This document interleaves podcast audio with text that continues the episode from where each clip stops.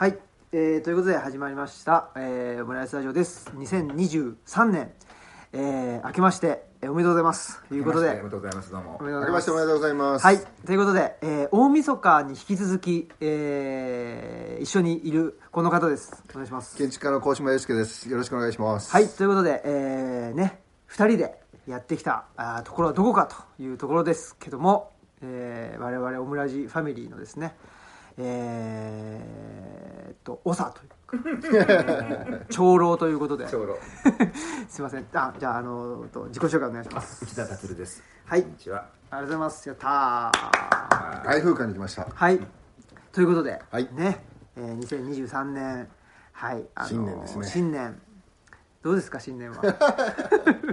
どんな日の過ごしですか？どんなどんな、んんなな、あのー今年はゆっくりしたいなと思います。あ、そうですか。つまんないな。ね、まあそんなことでですねさっきさっきついてた、はいはい。2023 2022年の大晦日っていうのはあのね僕と鴻島さんの2人会っていうことで、はい、事務所で。で、まあ、1年を振り返って、で1年振り返るっつった時に何なのかっていうとあの往復書簡をうん。ずっとやってたんですよ、そうですね。はい。やってまして。ほんでまあ楽しかったねとかでまあ一旦もう全部終わったんですね。で最初から最後まで投資で読んでみてどうだみたいな話をいろいろしてて。で最後に往復書簡って何のためにやってんのかねっていう話があって。ほんでまあそれでちょうど昨日ですかねその平尾さんとうん。谷口真由美さんの対談があって、ほんでまああのそれチームスポーツって何のためにやるんですか？みたいな質問があった時の平尾さんのアンサーっていうのがうん。素晴らしかったなっていうことを鴻島さん言っててでやっぱり僕らも往復書簡を何のためにややっているのかっていうことについてちょっと考えなきゃねっていうところでちょうどねえー、除夜の鐘がはい。鳴った、大晦日が終わったっていうことだったんですよ。あ今日は元旦っていうことなんだね。元旦です。そうですよ。そうです、元ね。旦です。元旦です。そうです。っていうので、まあ、ちょっと今日はあの往復書簡であったり、まあ、あの対談も含めてですけどあのたくさん本を出されてる内田先生にですね、まあ、僕ら往復書簡って初めてやったんですね。でっていうんで往復ちょっと最初の方は結構硬いというかかっこつけてるね。そうそうかっこつけて往復書簡っていうのでやってたんですけど、まあ、だんだんとなんかまあまあなんかそういう往復書簡とかってそのかっこつけててもしょうがないというかあのあんまり肩肘張っててもしょうがないということでなんかなんていうかなあんまりもう鴻島さんに対してとかじゃなくてなんか鴻島さんに対しての向こう側にいる自分に対してなんか書いてたりとか、そんなんでまああのだんだん硬さも取れてきてっていう感じだったんですけどその内田先生は往復書簡うんっていうのは,、あのは一番最初に往復書簡をやったっていうのはどどなたとやったんですか？鈴木翔さんじゃないかな。ああ、そういうそうですかう。ん大人は楽しいっていうあので。で多分その後平川とはい。あの東京ファインデはい。ーキッズっていうのやってそれからあとたくさんやったね。今も同時並行で3つやってて石川千鶴先生とやっててそれから、えっと、こ公文社の古谷さんっていう、はい。あの編集者の人とい勇気についての往復書簡というのをやってて。でまああの一昨日ぐらい書き終わったんだけどもあの石川マルクス哲弘先生とマルクス。若者のマルクスを読もう書簡で往復書簡ってねやっぱすごい面白いのは、あの往復書簡なんだけどもこれ刊行することを前提にしてるわけじゃない。うん。っていうことはさあの誰に向かって書いてるかっていうことなんだよね本当うにん。そのねあなたに結構目の前にいるそのね手紙の宛先に向かって書いてると同時に読者に向かって書いてるわけであって、で大体往復書簡ってどれも割となんつうのかなその若い読者を想定してるっていうところがあってへえなんとなくねあのやっぱ往復書簡ってさあの噛んで含めるように言葉の説明をするということができるじゃない？あのこういうふうに対面で喋ってる時ってそんなに時間の余裕がないから、まああのねちょっとややこしい話だったらまあスルーしちゃって、まあ、分かんない人は分かんないでいいや済ましちゃうけども往復書簡の場合ってのは結構たっぷり時間があるので、うん。あの一つのことについてこれこれこれこういうことなんでこのことをこんなふうに僕が思うように言いたかった？思い起こせば今から30年前とかそういう話をかなり長くできるわけで。それってあの相手に向かって言ってるっていうよりもその、ね、読者に向かって言ってるわけ。で、うん。その二重化してるね、うん。目の前にいる宛先と読んでくれる人と二重化していてこのね2人で喋ってる時だったら多分絶対使わないような言葉遣いをしたりとか。うん2人の時ははしょっちゃう話をわざと深深く掘ってみたりってことがあるので往復書簡が求めるね割と複雑な文体っていうのがね僕好きなの。うん。複雑。その最初に鈴木翔さんと往復書簡をやるっていうのきっかけは何だったんですか？その編集者の人が。あれですか？お往復書簡しませんか？って言ってきたんですか、きっかけなんだったのかな？もう忘れちゃったけども編集者の人だったのかもしれないな。うん。2人ともその頃あのインターネットのホームページっていうのやってて鈴木翔さんは鈴木翔の研究室、僕は石田さんの研究室にやっててうん。でお互いまあその頃あんまり大学の先生でホームページでああいうふうにして、ね発信するあの書いてる人ってそんなにいなくって、うん。で鈴木翔さんのところあの法政大学の先生でユダヤ部ユダヤ学会の先生がいらしてその先生がうちの同僚の鈴木君っていうのがすごく面白いこと書いてるってきっと内田君は読んだら面白いと思うようってん。あそうなんですかっつってでで僕が読むようになって鈴木さんも僕のを読むようになってでなんかメールのやり取りとかしてるうちに何かのは弾みであのー本にしましょうかっていうことになってなんかそれでするするするこれわかなり簡単に本になった気がするな。うん。割とバーッとやり取りして、まあ、暇だったっていうのがあるその頃ね。うんまだあの、えっとう40代の半ばぐらいだったんで。うん。そのやっぱりまあさっきの話でメールのやり取りっていうのはお互い想定読者がいないわけじゃないですか、うん。でそれそのメールのやり取りと往復書簡っていうので、うん。ちょっと意識はやっぱりあその時は多分ねあの鈴木翔さんってあのラカンとかフードとか、はい。そっちの方がかなりご専門の方なんで精神分析詳しい人なんでもちろんもちろんその傾向のものがいっぱい書かれてるのでそれを読んで知ったわけだけども、だからそのどちらかというとちょっと考えてたのはね昔あの伊丹十三と岸田修が、あのずっと「あモノそうなんですか？ノクって雑誌で対談してたんでこれも対談。してるんだけども、はい。2人で対談してるんだけどもその対談の読者想定読者っていうのがやっぱり高校生とか大学生ぐらいの子たちで、はい。その子たちに噛んで含めるように精神分析とは何かっていうことを、まあ、教えていくっていう思考の対談だったんで。それは割と僕の中にねあの一つの理想形としてあって。で翔さんも割とそんな感じで、まあ、かなり難しい話をするんだけども想定読者は高校生大学生ぐらいでこの子たちに、まあ、確か「大人は楽しい」っていうタイトルなんだけどさ、その成熟した方がいいよ大人とは何かっていう。別に僕も鈴木さんももう大人っていうかおじさんなんで 僕らの喋りなんか喋ってるのを若い人たち横に聞いてる若い人たちに聞いてもらってで、まあ、成熟の手がかりというのをですねうん。探っていただきたいという非常にこう教育的な趣旨のうん。書物だったんですけどね。うん。だからスタートラインからしてだからお互いに2人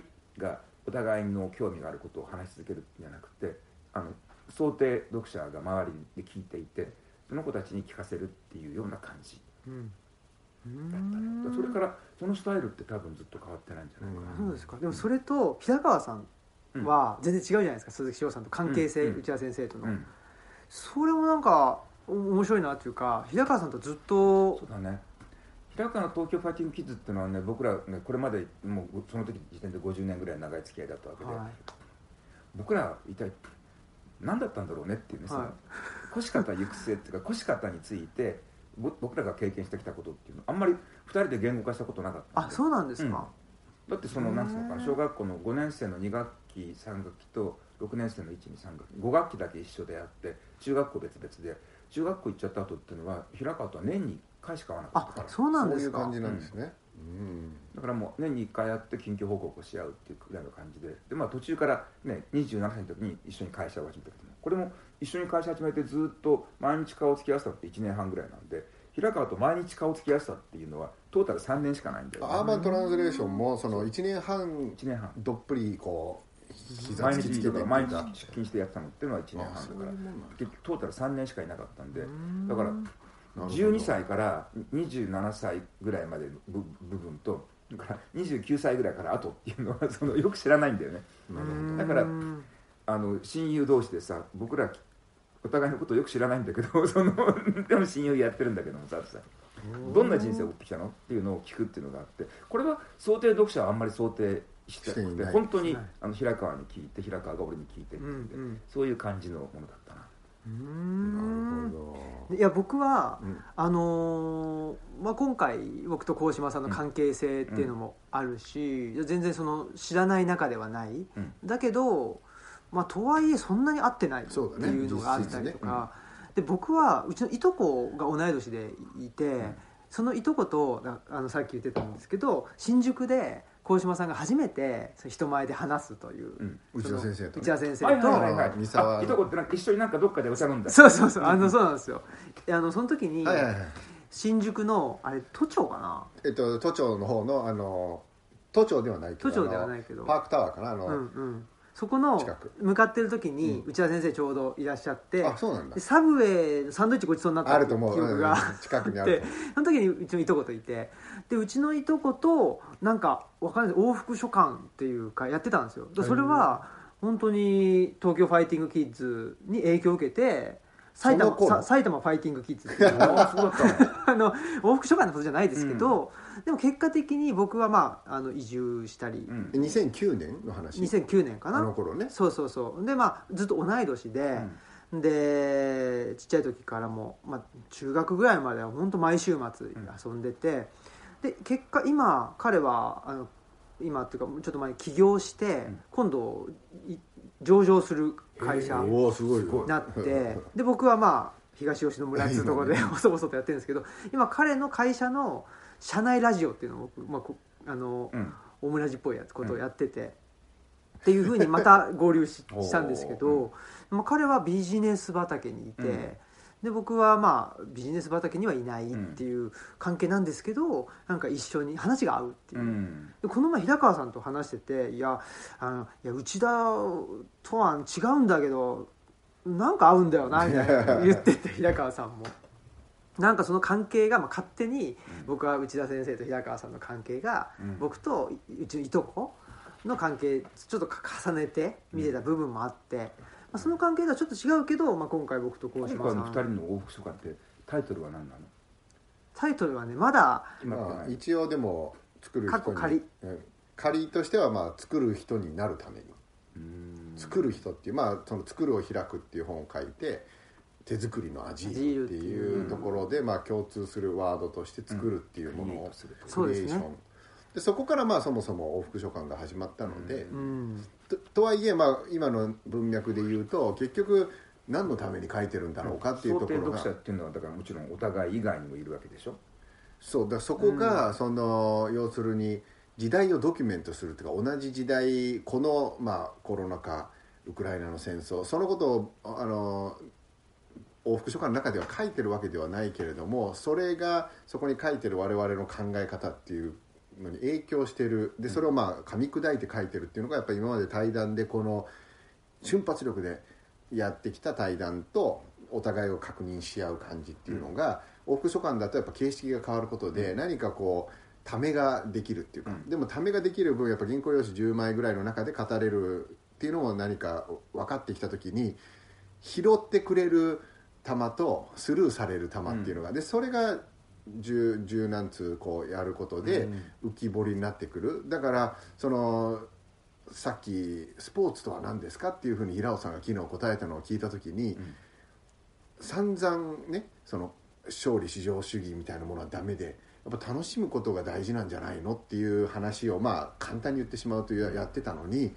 じゃあ何のためにスポーツするんですかっていうそれをまた一義的な質問をしちゃってる球に対して、いや楽しいからそれをやればいいんですよじゃなくて身体を同期させることによるその普遍的な価値のありがたさっていうかそれは別にラグビーでもサッカーでもであるいはスポーツじゃなくてもある種社会の縮図になって一つの、まあ、成熟に向かうあの相手と同期するためにスポーツやるんだっていう話をぱ言語化するってすごいなと思った時に我々も予期せぬ、まあ、その僕もだからやっぱり往復書簡って聞いた瞬間にあもう内田先生と平川さんみたいな感じでコンスタントに相手をまあ確かめ合うというか。でそれはやっぱ読者からしたらもう最初はあ内田先生こんなこと言ってるなああの平川さんこう返したなとかって読んでるんだけど、もうずっと読んでるとどっちがどっちだっけっていう、うん。あれが僕は読者としてあったから、うん。今回も、うんあのー僕らそもそもあのそんなに違わないと思うけれどもまあなんかそれなりにあの際立つなんか違いみたいなものを細化するっていうことを往復書簡を通して出すことで何か時代をドキュメントできたらいいかなぐらいのことで、うん。ちゃんと改めて何のために往復書簡書いてるのかっていうのを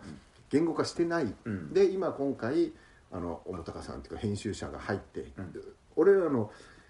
やってる最中は彼何も言わないんですよ。ただあの原稿受け取って「はい分かりました」うん。で書き終わって全部終わったのでさあこれから本にしますってなった時にこういうことをした方がいいんじゃないですかとかここをこうっていうふうに今これからもうなんていうんですか遂行が始まっていく、うん。本にしていく。そこの部分でなった時に一旦客観的にで、まあ、投資で読んで何をこの本でちゃんと伝えたいのかっていうことが、まあ、今それ作る人になるためにっていう一つのあのテーマにはなってるけど今の話聞いてるとやっぱりちゃんとやっぱ意図があるっていうかねそのマルクスについて語るとか、教育的にやっぱ往復書簡っていうのはあくまで形式であって、ん。その中で何が語られて、うん。読者に何が伝わるのか若者に対する教育的な何か視点とかっていう意味においてはやっぱ僕らもただ楽しいからっていうねだけじゃなくてやっぱそこをうまくあの本を作っていく中でその原稿をまた新たにダーって脚色するわけではないにしろしっかり言語化する必要はあるんじゃないかなとは思ってるんですよね、まあ今日のオムラジはだからそういううん。真面目な話がしたくて。っていうか、あのね、うん。往復書簡でね僕がね一番好き好きだった、まあ、感動的なものっていうのがあってね、えっとね水戸シモンっつったかな。えっとえっとねあの吉川幸次郎っていう漢漢学漢学感覚。中国文学の先生と、うん。福原凛太郎っていう英文学者の2人の人が大学者なんだけどね。往復書簡なんだけども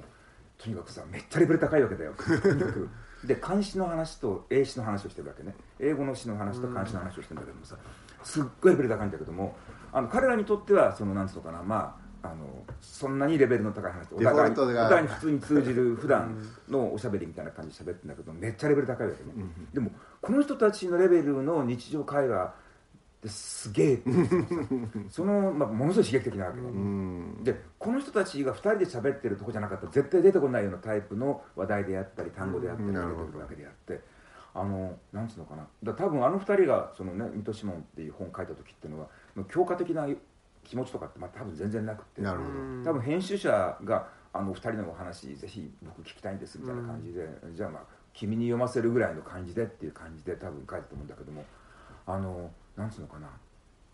それ全然違うわけですその中高生に向かってうん。管理含めるように全く違うんだけどもほとんど教育的なあの意図ってないと思うんだけどもそれでも結果的にはさものすごい教育的なわけ、うん。すげえすげえっていうなんかそのねこうこれほど深い学識のある人たちのうん。会会話ってこんなに刺激的なんだっていうさ何言ってるか分かんないけど何言ってるか分かんないけどすごいってあるじゃない、うん。そういうものもやっぱりねだからいるしうん。あの往復書簡ってなんかとってもああ面白い文学形式だっていう気がするな、往復書簡っていつから始まったんでしょうね。その なんか対話ってまあそれこそプラトンがソクラテスとの対話編って書何だって対話からあるけどかもうん往復書簡往復書簡僕の知る限り往復書簡ってあんまり記憶にないな。なんかルソーにあるけどもね。あのあルソー、うん。ベラルト・エロイズってあるけどもさ。あ俺読んでないんです。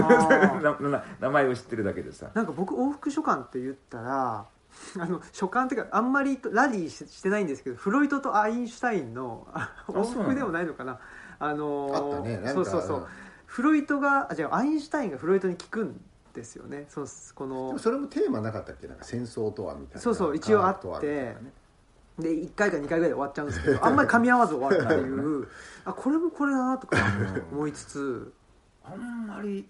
そう言われてみたら記憶にないよね往復書簡って往復書簡って何対なん？談集とは違うもんね。そ違のう。違う。対談とは違う。切れてバーってなってるんじゃなくてやっぱ往復書簡ってやっぱそのボリュームが重要ですよね、うん。手紙としての形式っていうか。かなり一応まとまったものっていうかねそのうん。その1回の書簡っていうのはさ、うん。まあ一つのちょっとした論文ぐらいのボリュームで中身もそれぐらい深いっていううん。そのやり取りってね。そうですよねあのねいやだからあの書簡集で一方的に出してる書簡だけを集めたものって結構いっぱいあるわけね。それは昔から。あー。あそのある人の。ーある人が一方的に。一方的に出してるやつ、うん。返事がないってやつ、はい。いろんな人に対しても。いろまあ一人の大体いつも一人のうん。あの宛先なんだけどもそのその書簡だけを集めたものっていうのは書簡集っていうのはいっぱいある、うん。そうですね。だけど全集とかの。書簡ってねボリューム同じぐらいのボリュームのものがやり取りされてるっていうのっていうのはね、もしかするとすごい、ニッチな。うん、ニッチなジャンルなんじゃないかな。新しいんですかね。新しいかどうかは別として非常にニッチなんじゃないかって気がするな。なんかだから僕はそのねあの内田先生と平川さんのやつとかあったりとかその内田先生がまあたくさん出されてるので、うんなんか俺往復書簡と対談の人なんだよですよねでもそれって僕すごいそれってその本業界の中でなんかメジャーなジャンルって気しちゃってたんですけど全然違う違うんですよね全然、ま、超マイナーな対談本っていうのもそれから往復書簡まあ、対談もっと少ないから往復書簡絶対少ない圧倒的に少ない多分対談誌の100分の1ぐらいしか出てないと思うんだけどもあの本当にマイナーなジャンルなんだけど俺が好きなんだよね、ここえでもあの評価で言うとそれは出版業界におけるっていうか本の短著と対談集ってすごい差がありますよね。天と地うと違いますまあ、よね本当に全く売れないからね対談誌まあそうか。売れる売れないっていうところがあるのか。売れないしあとまあなんだろう。あの短著の場合っていうのはさね、まあ、学者の場合だったら一応業績になるけども、うん。対談とか往復書簡って全然業績にならないからね、うん。そういうところですよね、うんそそれだそそういうのを気にしないからこそ好きだってそ,、れを大声で学者が例えば好きだって言うとあいつ業績にならないようなことに必死になってやってやがるみたいななんて言うんでまあしょう、っていうかあのそんだけ何万かけるんだったら論文書いたらこう。ね、うんうんうん。友情ある言い方でさ、はいはいはい。はいね何が面白くてやってるんだことって,、うん。ですよね。って言われそう、うん疑問っていう感じの。うん、でなんかやっぱり往復書簡でもまあ結果的に面白かったんですね往復書簡ってやってみて、ほんで何が面白いのかなと思った時にその自分の言葉遣いを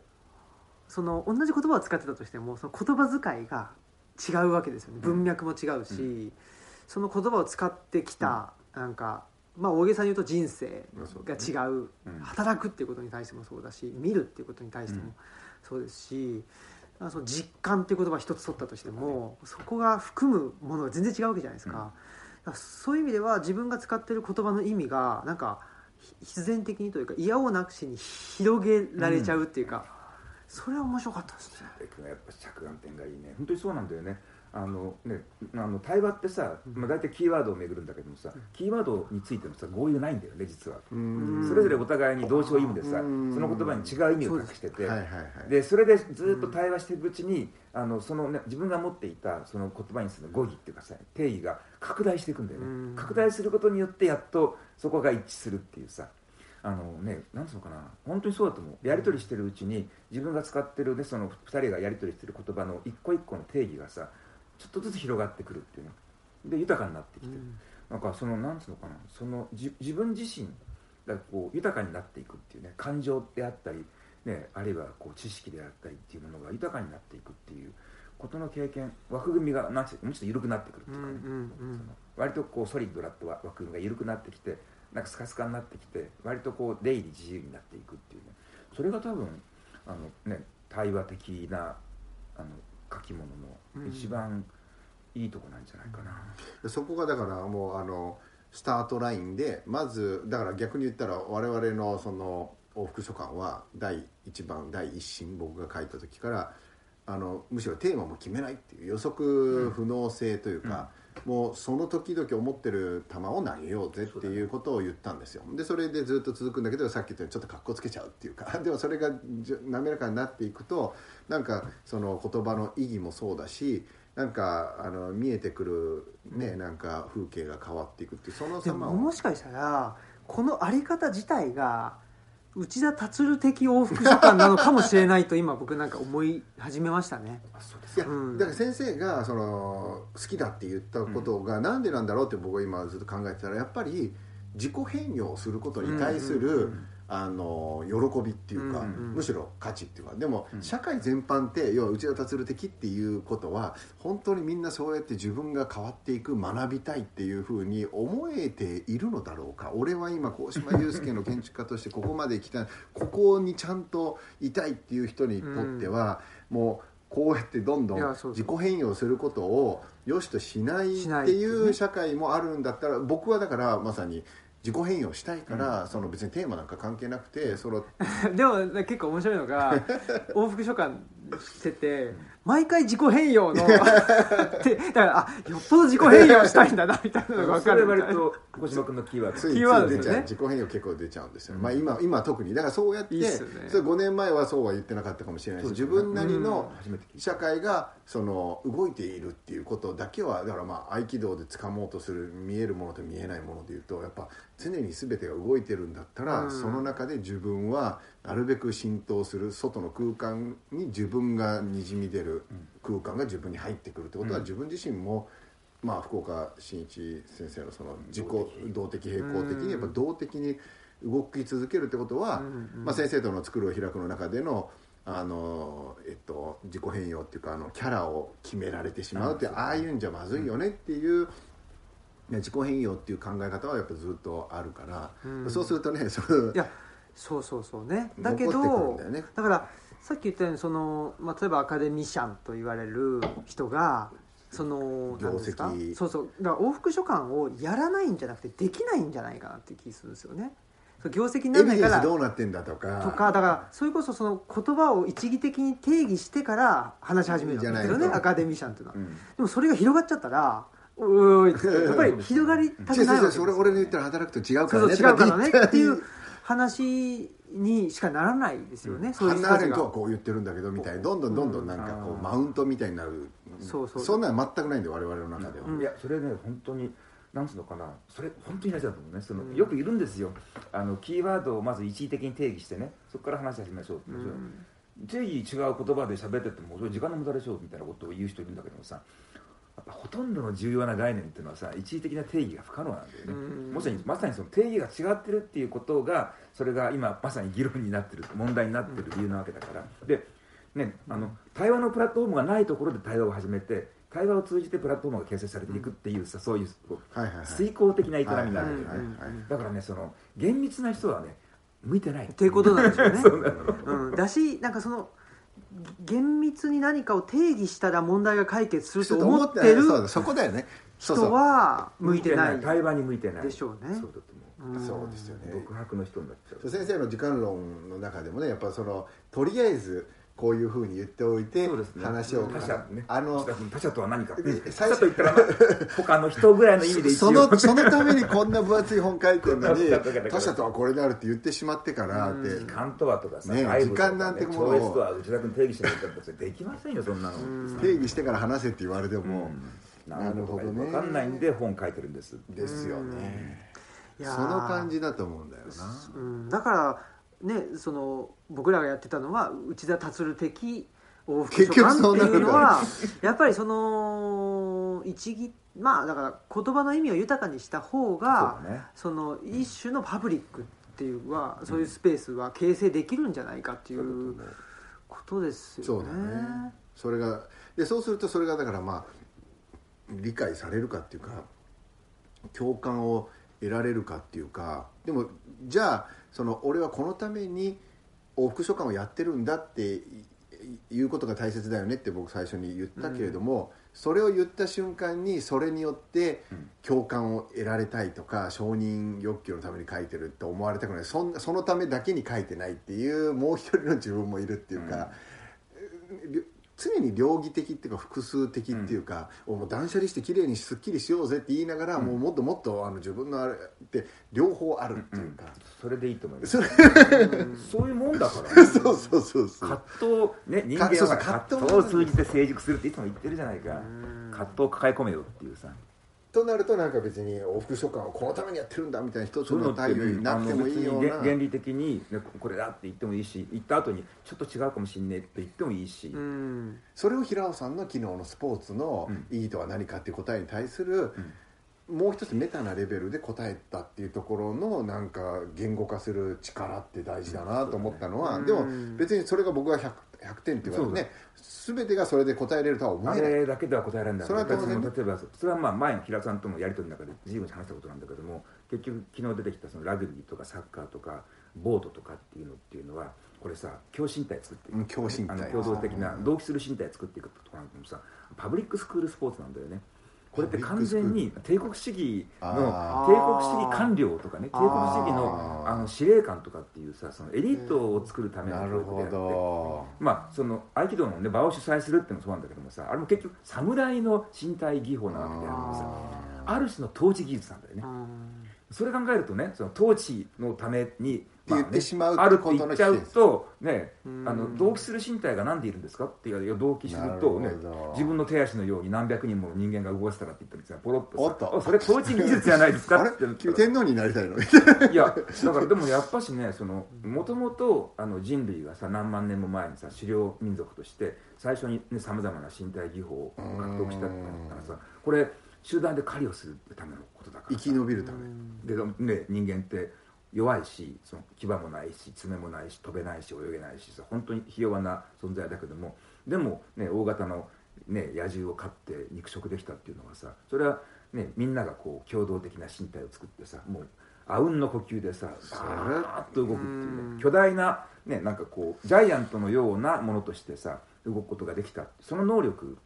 身体動機能力っていうのが桁外れに高かったせいで、まあねあの今日こう市場でこういうこのように反映してるわけだからさ、うん。それはねそのスポーツっていうのがさあのすごく限定してしまったらその兵士を作る身体とかね。あるいは上位者の命令に従ってこう、ね、意思される、ね、そういうなんかロボットのような身体っていうふうにも言えるけどもでも同期する身体を作っていくっていうのはさ類としての生存戦略上の必須だったわけだよね。だそうなんつうのかな。ねあの絶えずそういうところにさこうね一回原点に戻りながら何のためにスポーツやってるんだろうっていう時にさこれやっぱし類的宿命の中でね、うん。考えるっていうさだからその昨日の話なんかでもその大きな枠組みの中に一気に戻していくっていうね、うん。長いタイムスパンの中で、ね、あのスポーツ捉えるっていうさああいう作法ってとっても正しいと思う。うん。いやだから僕その昨日そのわ平尾さんの答え聞きながらすごいなと思いながらあの思い浮かんだのが多田先生がその先生があの喧嘩が強くなりたいからうん。相手がやったらそれでもいいんだよって言ったことはそういうことですよね、う。んいや違そうお前動機する身体のためにやるんだって言ってしまったらあそれって違うっていう。だからそのなんていうんですか内包力っていうかそういう動機で始めても良いってね。かっこいいからサッカーやるっていいんだっていう。痩せたいとかねあの稽古の後にビールが美味しく飲みたいとかさあの何だっていいのよモケるもモテるから野球をやる最初とにかくその、うん、そうそう。モテるからやりたいとかね。そのあ動とまあとにかく袴履きたいとかさ、うんね、何だっていいわけ。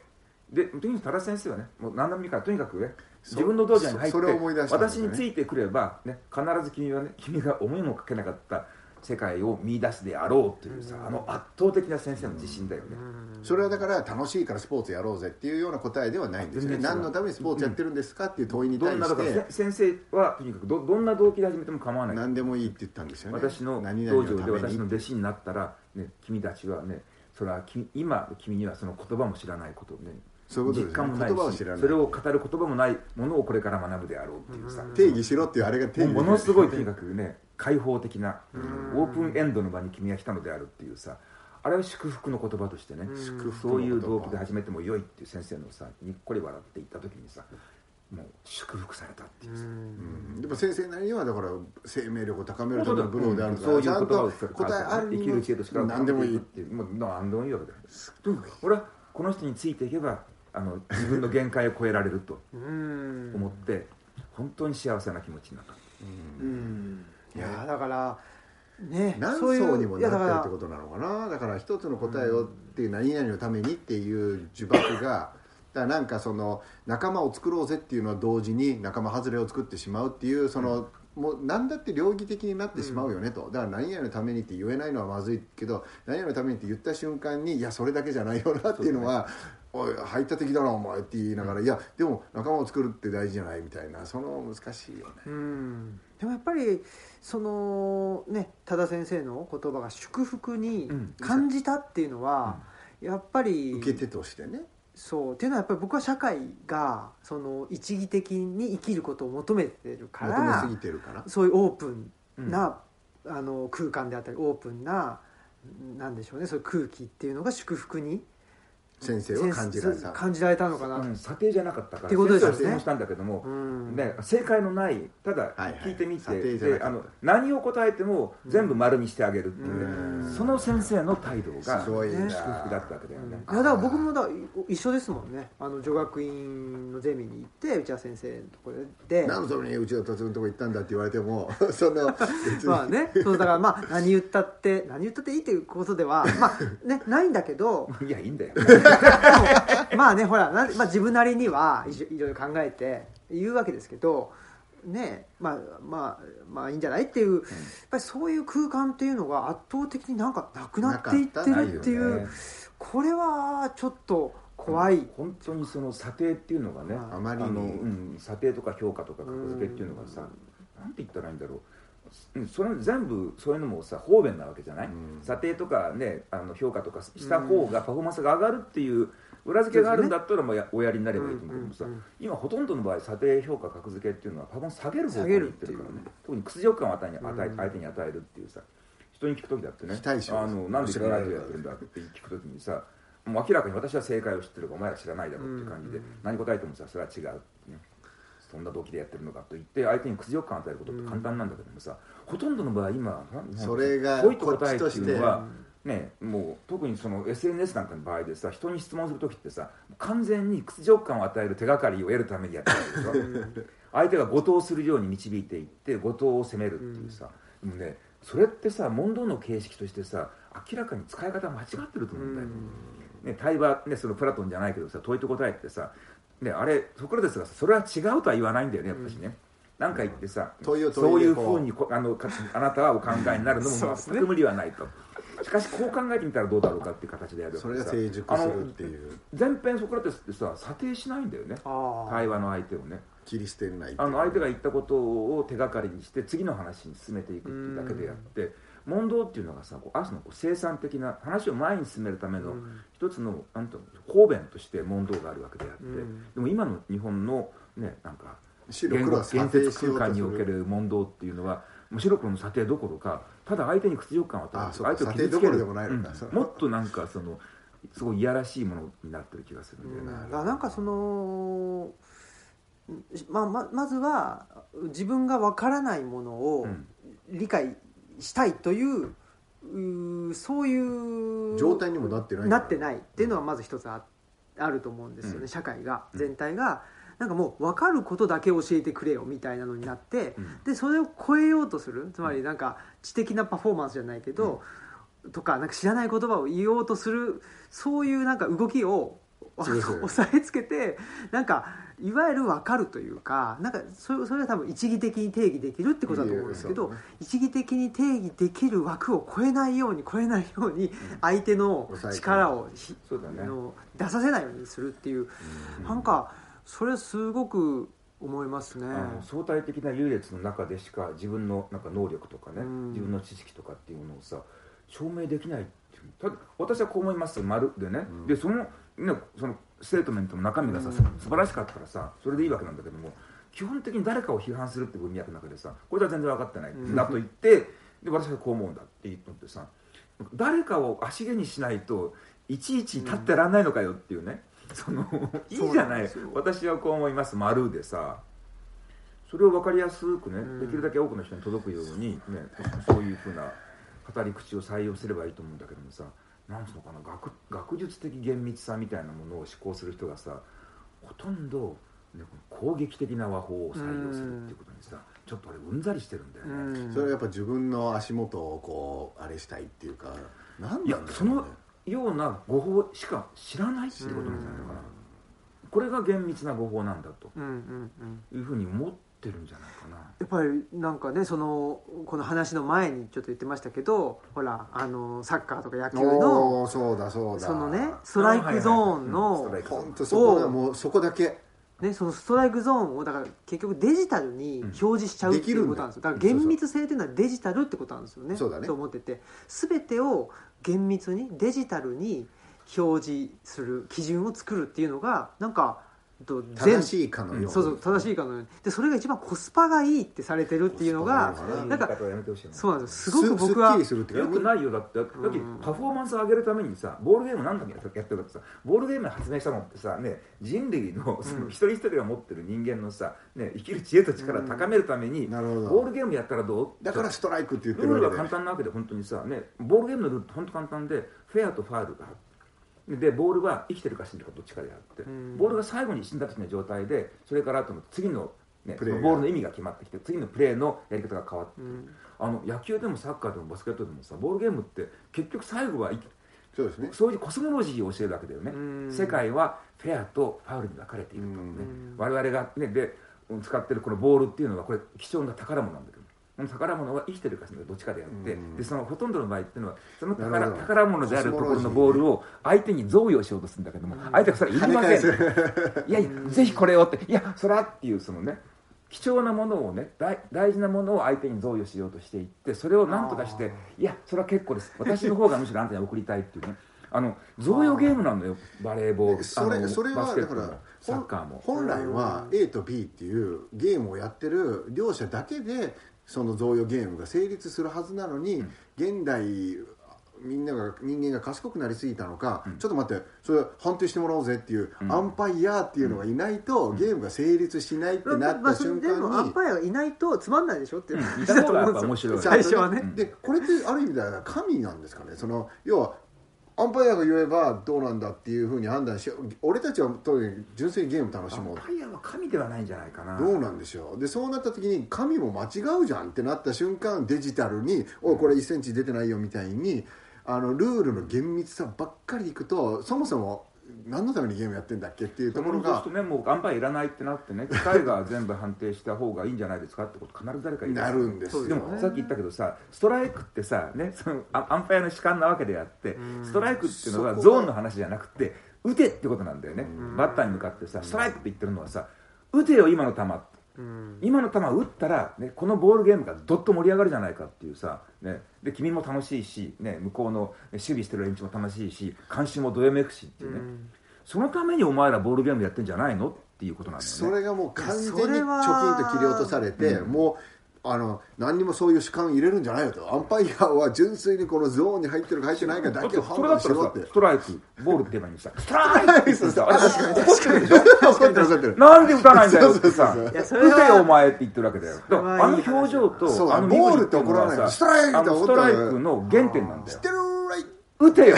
ああの指摘してるの。それ本バッターを当に面白いわ面白い。いだからやでそれで思うのがさ、うん。そのさっき言おうとしたのはルールが厳密になっていくとつまんないのもそうなんだけど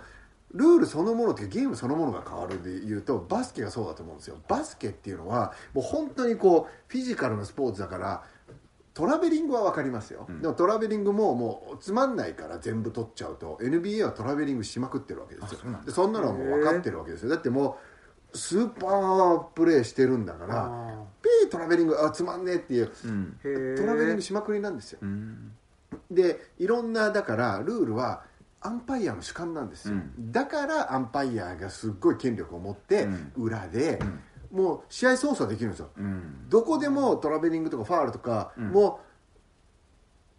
う厳密さはうん。アンパイアが持ってるあーなるほどそうするとアンパイアに賄賂して、うん。ああるいはその賭け。賭けをやってるのが、あのアンパイアは、あのもうあのこれ Netflix で見たんだけど あの悪いアンパイアは、まあ、クビになるんだけど彼は本当にドキュメンタリーで、えっと、俺は6点差以内なら4分間でひっくり返せるっつって、うん。でもそれは本当にできると思う、アンパイア。はだからあのファールさせないでファールなのに笛笛吹かなきゃいいっていう。でそれでちょっとしたファールをひどいファールでシュートのファールにさせるとかっていうふうに、でそうするとバスケはだからそうやってだから今問題を抱えてるわけです、うん。でもそうえっと世の普通の体育館でやってるバスケっていうのはプロ NBA じゃないからアンパイアいないわけですよ。それストリートバスケっていう 3on3、ストリートバスケも多分オリンピックの競技とかになって多分 3on3 で多分アンパイアはいるんだけれども、ニューヨークでやってるオリンピックゲームになったんですよ、3on3 も、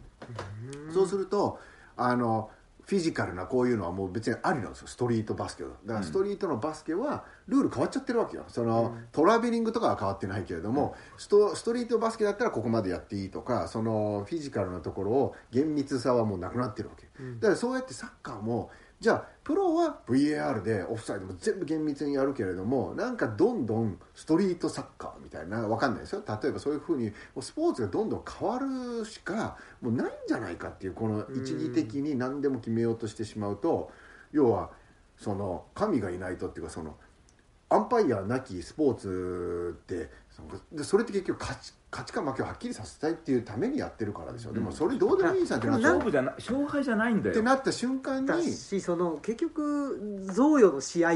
ていう贈与し合うっていうのめちゃくちゃ面白いですよねね本当は。だからもうスポーツはもう一旦置いといて もうもうやめて全部一旦やめるっていう。で贈与し合うためにじゃあ何をしたらいいのかっていうことを考めちゃめちゃえる面白いね。とうん面白いですね。ななんで贈与を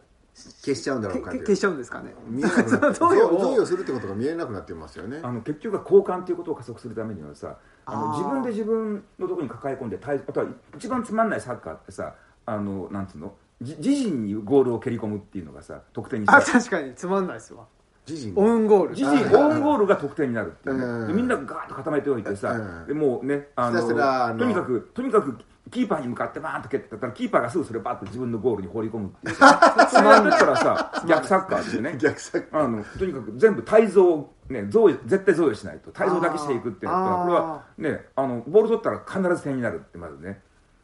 だけどもさそれ おどこ多分ねあの10分ぐらいやってみんな全員飽きる飽きると思うんだよ。だってうんみんながその、ね、11人がガーッとこう固まってさもう誰も入らせないようにしておいて内側でこうやってね一人だけ やポンポーンってゴールに向かって打ち続けていけばいいわけだからさ。そんなの何が面白いのよ。あれ相手ゴールに贈与しようとしていやそれは結構ですっていうから面その試合白いんであって。でその試合、まあ、そその試合っていうかその贈与をしようと思うんだけどいやいいですっていうやり取りが多分それがパブリックっていうそれが最もそあーのなんつうのことなんですかねボールのパスんとか、タタッチする人の数とか、うん。ボールの、ね、パスの回数とかっていうのがさ絶対贈与した方が対贈ゲームと贈与ゲームだったら圧倒的に贈与ゲームの方があのカラフルな、うん。あので、うん。そのね、ファンタスティックなプレーも全部はい。出てくるわけで、うん。そのじ自陣にゴールを放り込むゲームって全然ファンタスティックにならないと思う。ではないってことですね。うんそれでも今の、まあ、ちょっと話飛びますけどそれこそその安倍政権に始まりおお安倍政権 飛んだね随分。飛んだね。ものすいごいその対贈ゲームなんだよね。対贈ゲームですよね。全然。逆サッカーだよ本当に自分たちが周り囲んでおいてねその僕らが観客が見えないところでさあのねあのバックスの人が、ね、あのゴールキーパーと二人でさこうやってさちゃかちゃかやって言ってえまた一本ってさゴールキーパーたら奥だけってさえういってさそれだよね。それは確かにね得点はすごいさすごいですよね。もうね100点とか200点とかがさ入りまくってる。ハイスコアゲームになるんだけどもさなるけど。何にも面白くないでそれも昨日ちょっと話があった。要はスポーツにおいて絶対やってはいけないのはミスマッチってことですよね。その非対称の中で やったら意味ないじゃんっていうのを平尾さんは東高校の話言ってたんだよね。うん。でも確かにそうか。ミスマッチっうんだよ。だっててその健全200対0とかいう試合ってさん。なんか何の200点取った側も本当に傷つくしうん。取られた側も深いトラウマ的経験を負うわけだから200対0のねラグビーの試合なんてさ何のためにやるべきじゃないんだよ本当に、うん。本当ですよね。いやだからそれで言うとあのスポーツにもう一回戻すと今年のワールドカップ日本最後2回あの負ける前の直前はジャイアントキリングをやったわけですよね、えっとクロアチアクロアチアには負けたのか。でその前にスペインに勝ったのかな。ドイツに。でドイツにも勝ってるっていう。でこのスペインとドイツの試合、えっと、日本勝ったんだけれどもスタッツ要はデータでいうと、過去のデータを取り始めたワールドカップのサッカーにおけるボール支配率パスの成功率を全部だからデータ化してるんですよ、そうすると当然たくさんパスした方が勝つ確率が高い、でこのスペイン戦も日本戦あ日本過去一番パスをされた。自分要は自分たちのチームでパスをできていない、パスをされた。支配率が少ないにもかかわらず勝ったのが過去にその2回だけ。両方とも日本の今回の日本。だからこの日本の対ドイツ対スペインっていうのは本当にザ・ジャイジャイアントキリングなの。で、そういう意味で言うとセオリーを覆したんですよ。ここんなにパスされてるのに、こんなにボール保持されてるのに、勝てるんだよってことを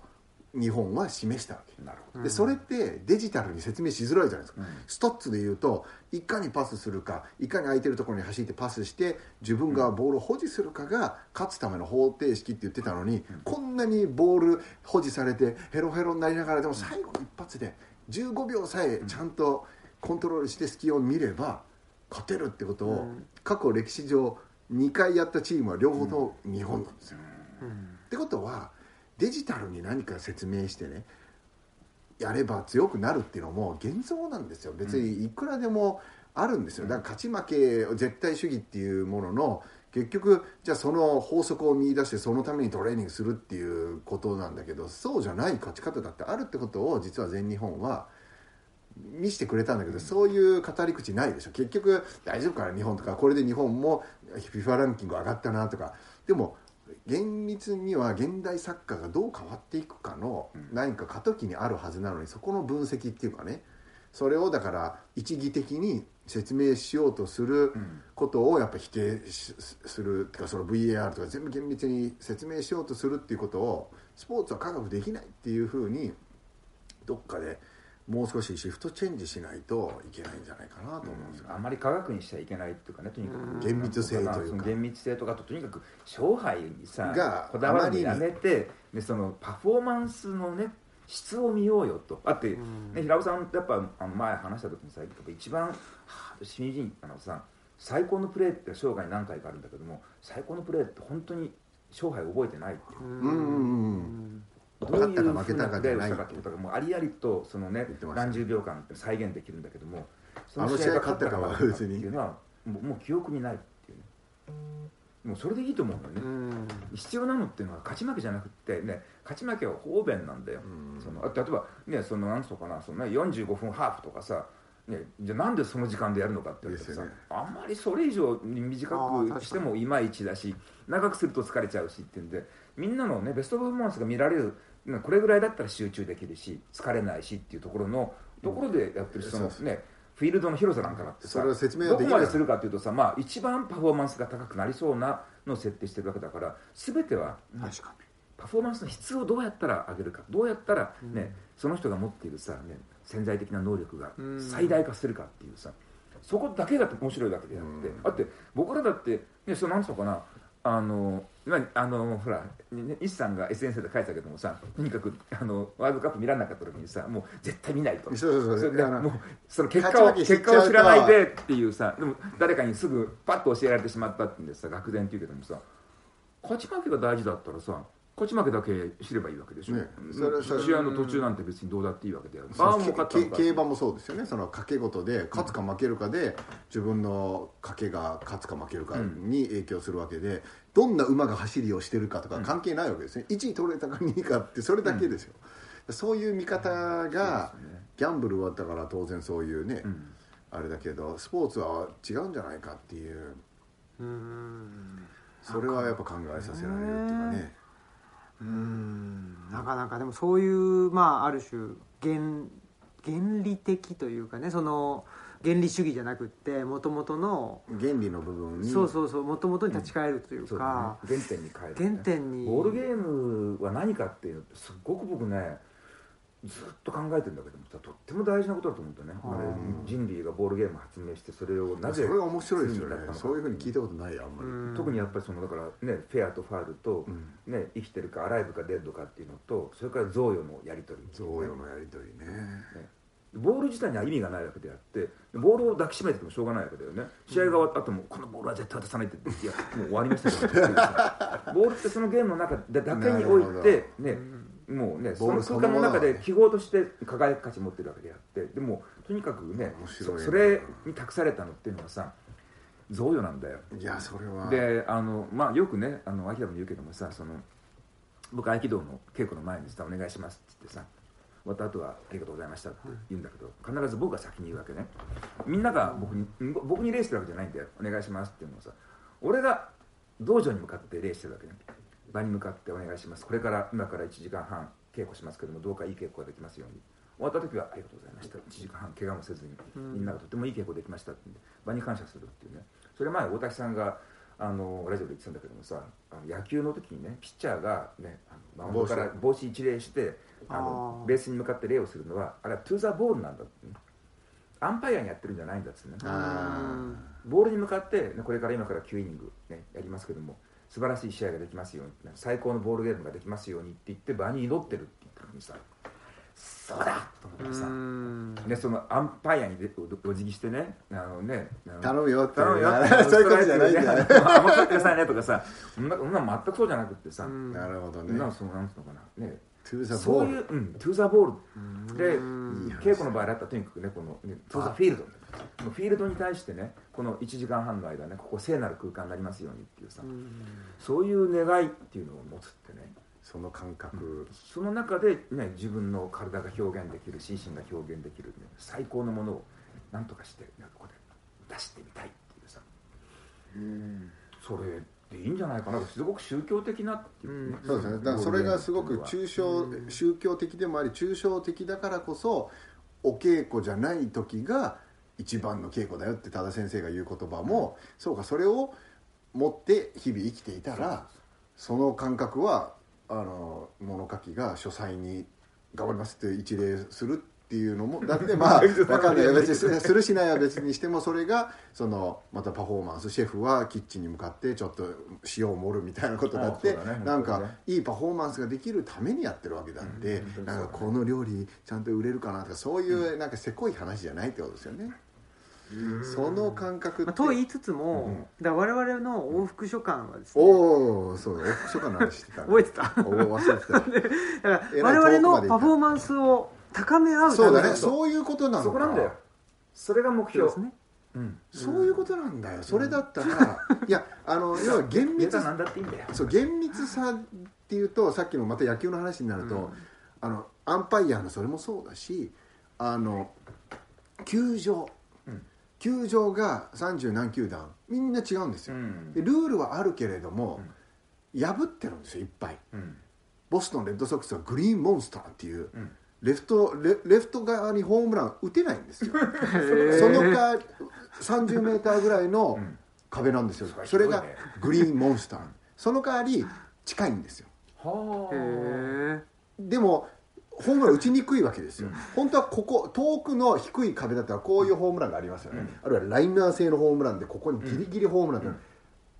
グリーンモンスターはここにあってうん。何メーターか近いけれどもめちゃくちゃ高いから、うんこういうホームランしか出ないだからむちゃくちゃピッチャーに有利なんですよ。でもピッチャーはその右バッターであれば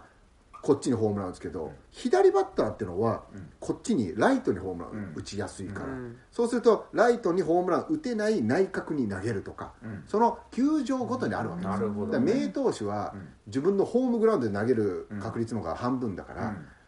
ボストンの名投手はうん。ニューヨークヤンキーズに行くと、うん。今度はヤンキーズの球場はレフトにホームラン打ちやすく近いんですよ。はあ。でライあの逆なんです。面白いそうするとボストンレッドソックスのエースがあのヤンキーズに移籍すると成績悪いのはうん。球場のせいだっていう。なるほど。うん。そうすると逆に今度は自分たちのあのオーナーたちはこれは左ピッチャーにとってはあのこの球場はピッチャーの球場だって言われるのと、今度はバッターにとってはホームラン打ちやすいわけだから、じゃあヤンキーズは左打者を取って、うんライトが近いからホームラン打ちやすいって分かってるから、じゃあ左打者はすごいヤンキーズ多いんだけど、右打者はいないんですよ。あんまりホームラン打て打てないからっていうふうに、うん結局じゃあ球場が違うんだからそうやって特性があの出るっていうふうに変わっていくっていうさ、うんだからそういうのってなんか不思議だよね。だからそれを許しているっていうかさその球場が違うことが別にいいじゃんっていうふうに言うところがスポーツを見てる側としてはそれが面白いわけ。そうですよね。でもそれをその VAR 的に厳密にいやもうライトは何メーターセンター何メーターってもう全く同じ球場だけでやってしまったらそうした個性もなくなるし、厳密ではあるけれどもおなんだこの球場ずるいじゃねえかよみたいな話をどこまで許容するかっていうのはアンパイアのストライクゾーン問題と似てるっていうかさ、うん。おヤンキーズスタジアムずるいよとかあのドジャースのこれはどうかみたいな大谷かわいそうだからこっち行ってやれみたいな。ねまあだから楽しいっていう方が一番いいよねっていう。スポーツに関してはね。ね。だから肝心なスポーツに関してはやっぱりエンターテインメントっていう要素がそうしたそのなんて言うんだろう球場の違いとかを受け入れさせられるんだけれども、うん。そうじゃないところで何か厳密性とかを求めていくとスポーツのさっきのなんだ贈与とか、うん。面白さっていうところがなんか見えなくなってでそれは多分、うん給料に関係してくるっていうかさそのビジネスとしてのあそうそうそうそう。そうなるとでまあねおあのお客さんが入んなくなるとかそうそうそうそうつまんなくてお客さんがエンターテインメント性をなくしてしまうとつまんなくなってで給料も払えなくなって徐々にスター選手がいなくなってみたいにそうですよ。悪だからまあねまたは話を戻してしまうと我々の往復書簡で、うん。我々のねあのーポテンシャルがうん出ていればいいけどそれによってねそのその本が売れるか売れないかっていう。そうそうそうそうそう。いやだから結こ と局も関わってくるよっていう。スポーツにおける厳密性みたいなものはエンターテインメント性とある種トレードオフになってしまうからその球場が違うとかどうこうっていうのはそのスポーツが面白いか。でスポーツが面白いからいっぱいお客さんが来て選手の年俸も上がるっていうこの関係性は俺たちの往復書簡に持ってくると 本が売れなきゃそのあのなんて言うんだろう。俺たちの往どれ復書簡だけねあの我々のパフォーマンスが上がったって言ったり贈与したって言ってもいやこれちょっと部数が増刷できずにみたいになったらねどうなんだろう。ね。やっぱビジネスとスポーツがそういうところ。やっぱりだからそういう楽しい場を続けるためには、やっぱある程度、ね、それが、まあ、あの売れたりとかっていうのもねスポーツであればね、まあお客さんが入ったりしなきゃいけないんだけどそっちに偏ってしまってもあんまり、ねそうだね。面白くないし。それで言うとだから一番ダメな答えはさ何のために往復書簡やってるんですかって売れるためにやってるっていうのは一番ダメなんだろうね。あダメなのかな？どうわかんないですね。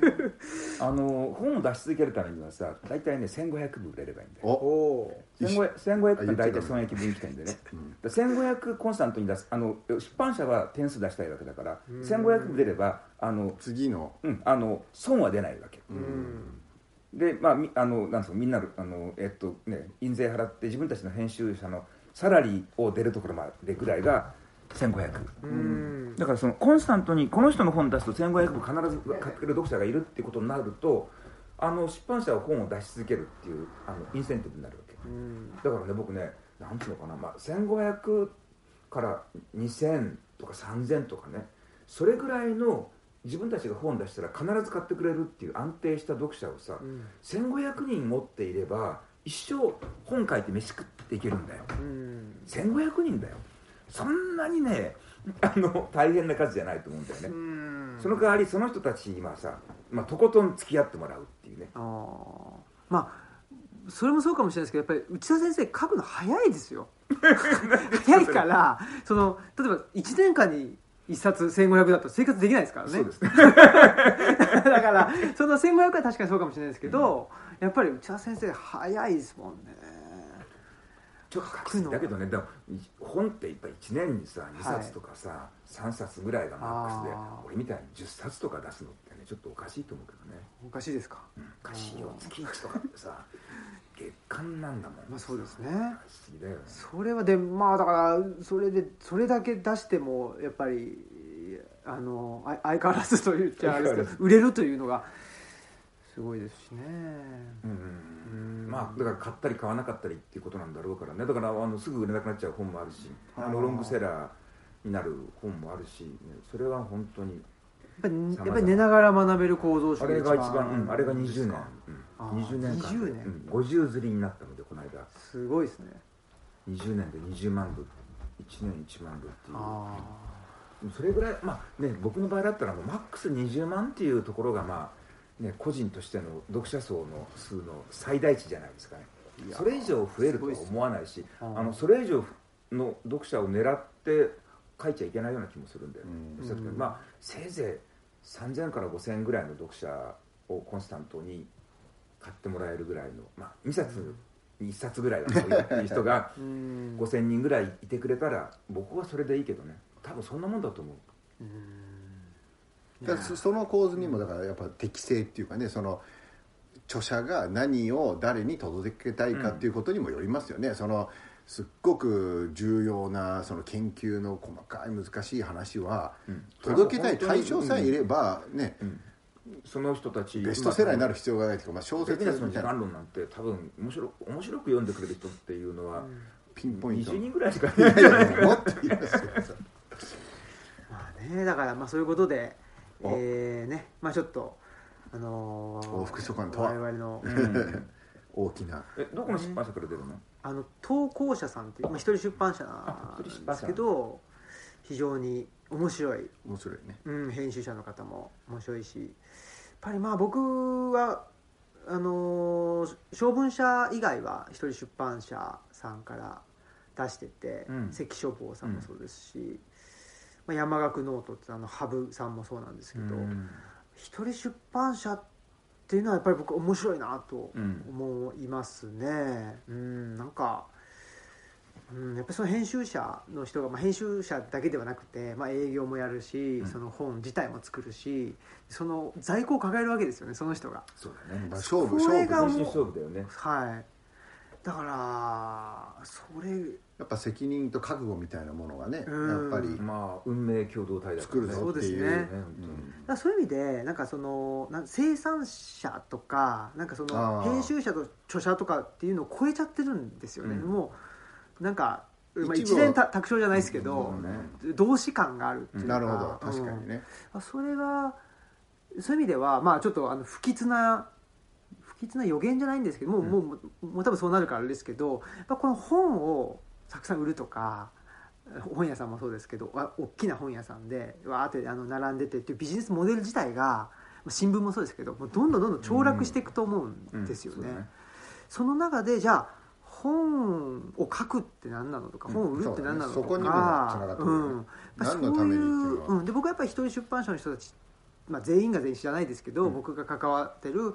あの面々っていうのはやっぱり原理的なところをしっかり抑えてるっていうか、完全に商品としての本じゃないわけですよね。ねそうだねうん、やっぱり作品としての本を、うんどうやったら流通させ流通っていうか広くあの手に届けるかっていうので商品というあのうん形態を取っているっていう,、その方が読まれる確率が上がるっていうことだもんね。ですよね、うん。だから。本来は商品じゃないんだよね、うん。あれも方便なんだよね。方便ですよね。そこも同じ構図ですよね。漫画ビジネスになったっていうのも音楽とも同じでさビジネスになった方が、ね、多くの人が享受するしあと作品のクオリティも上がるからっていうことでしてるわけであうって、ん。ね、そのビジネスになったせいでクオリティが下がるんだったらさ、うん。それはモデルが間違ってるってことだよね。だからそういう意味ではそれが僕はちょっとまあ凋落ってさっき言ってましたけど、うん。適正に戻っていく過程なんじゃないかなっていう気もなるほどね。してますけどね、うん。その中でやっぱり、まあ、本って売れりゃいいんでしょとかっていう話では多分なくなってきているし、まあ、かといって売れなかったらどうしようもないっちゃどうしよう。もないですけど適正に売れるとか適正な本の、まあ、出版数とそうかでしょうね。す出版数も減るだろうし、はい。ね、部数も減るだろうしこれはうちだって本多すぎるもんね。それはそんだけ出てるからさ、ね。結局増えちゃうわけであって。本当はねもっとこうギューッと凝縮してさねこの本さえ読んでれば大体このことは分かるっていうような本が各ジャンルにあってくれたらさもっと楽なんだけどね。でも多分その内田先生の僕前たもしかしたらなんだなんかの本で読んだ時に本屋さんで何だったかななんかフランスの現代思想じゃなくてフランスの思想かなんかがああらかた書かれた本があってあアウトサイイダー。アウトサイダーですかね。ココリン・コリンウィルソンです。かねそれかな？わかんないんですけどなんかそれを読んでそうすると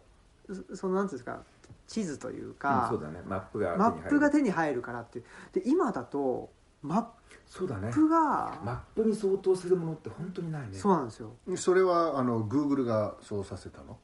要はもうあの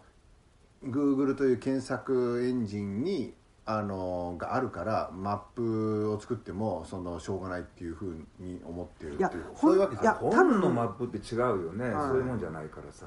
で多分ほ本来は本質的なマップってあるんだと思うんですけど、なんかあの本質的じゃない情報がわーってありすぎて、うんその本質の、まあ、なんと幹とメメインの枝みたいなのが見えにくくなってるっていううん。ことな気がしていて、うんすごいニッチな世界がすごくたくさんあって、まあ、それはいいんですけど、うん。いいんだけどニッチが増えすぎて増えすぎてね、本当にはい、もっとメインストリームがあってでニッチがあってってなんかメディアが聞いてるとねすごくメディアリがそうなんですよ。なくなってニッチもニッチらしくメインはメインらしくっていう感じでさそうなんですよ。またね性格が際立つんだけど今みんなニッチになっちゃったからね。そうなんですよ。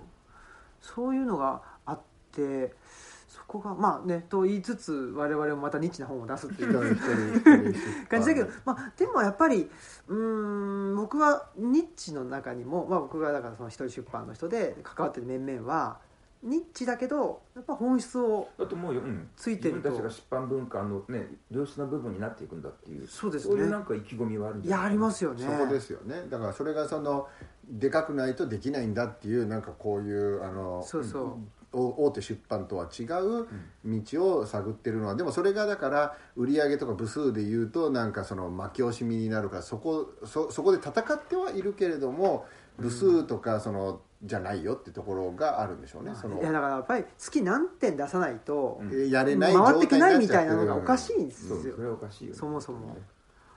らそういうビジネスモデルは、まあ、なくなっていくでしょうね。うん。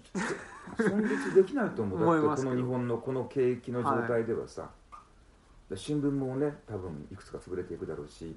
銀行も潰れるだろうし出版社も潰れていくんじゃないかな、うん。沈みゆく船っていうか自分が船をバベルの塔みたいにでかくしすぎたから沈むわけであって、ぎゅっとまあシュリンクっていう単純な話じゃないかもしれないけど、うん。ダウンサイズでねあのうまくやっていくしかないとですよね。生きていけるのよ。そうですね。で一人出版社はやっぱりその俺はデザインだけ俺はあの売るだけ俺はっていうふうになってなくてトータルに本のことを見てるからこそ、機動力っていうか自分なりにちゃんとフィールド。を、うん。でもそれがだからなんかどんどん成長していくぞっていうことを目指しちゃうと結局これと一緒になっちゃうんじゃないかっていうところが大事なんだろうね。その見極めっていうか。うん、まあもうでも目指せないですよ、ね。こ構造的に。そのもうどんどんっていうよりもやっぱり一点一点、大切に。あのうん残る本を大きくはならないし、うん、作ってそれでいいと思うよ、新聞なんかだってなんか全国紙ってなくなっていった場合でもさ地方紙ってのは残ってるんがしっかりそのね。届いていく人に届いていけば。記者が何人か本当に56人ぐらいでやってて発行部数5000部とか1万部とかいうようなさ、そういう新聞だったらさあの回っていくと思うんですよ、でやっぱり僕そういう、まあ、例えば、えー、と桐生悠々にしたらそうですけど、戦前のジャーナリズムってある程度ローカルだったっていうのがすごく重要なんじゃないかなと思っててなんかやっぱりローカルに戻っていくっていう感じの方がなんか本質なのかもしれない新聞がだからある時期に宣伝媒体として非常に有用だっていうのが分かったことによって新聞って変質しちゃったんじゃないかな。あで邁進しちゃったっていうか結局まあ本来であれば記事を読んでそれに対して代価をもらうはずなのに新聞売れなくても広告収入で出せちゃうってなっちゃうとそういうことか、うん内容一気にやっぱり質が落ちると思うよね。だって届けなきゃいけないっていうあれがなくなったからとにかくなんかなんか記事載っけて出してりゃいいんだよってふうになっちうゃうからさ、ん。テレビがスポンサー批判できないのと一緒で,、うん。でそれを谷口さん昨日は結局トレードオフでちょっとだけ批判して本質的には邁進させるっていうオリンピックとそのスポンサーシップの構造みたいなところはどうしたってだからうん。あるんだろうね。ある規模をこうビジネスっていうのはさねビそのビジネス絡めた方が話が面白くなる時に絡める香辛料みたいなものであってさ、うん。ビジネスのためにやるっていうの目はさ的じゃない。っていうだからタバスコ食うためにパスタ作るみたいな感じだと思うんだよ 本当に。タバスコに合うパスタを作る。ほ 本末転倒みたいな。そういうことなんでしょうね。うん。ビジネスってね本当に面白いんだよね。だから遊びとしてはねあの複雑系だからさ、うん。わずかなこう入力の変化で劇的な出力変化があって、ね、本当にあのねあのわずかなレバレッジでさもう巨大な富を得るとかね、ことがあってそのイーロン・マスクみたいにさ世界一の大金持ちがさで一瞬でなんかね資産の半分を失っちゃうとかさ、うん。そういうことが起こるからね、あのその劇的な変化があるっていうのを見て政治とビジネスに関してはさあのうん。複雑系だから楽しいってなるかもしれないけどもさ。でも僕らが営んでる日常生活ってさどちらかというと恒常的安定的にねこう粛々といくべきものであってビジネスはそこに時々ちょっとねあのタバスコ代わりに絡んでくるぐらいのことでさ、いいわけでそっちを中心にして生活営んでいくっていうのはさ、うんうん僕は違うと思う、うん。見えなくなってしまうんだね。いやーそんなことで我々の往復書簡はうん。どんなものにいなつるんでしょうか？頃観光すごい予定はゴールデンウィーク明けぐらい？まあ5月6そ月の先なの？そうですかね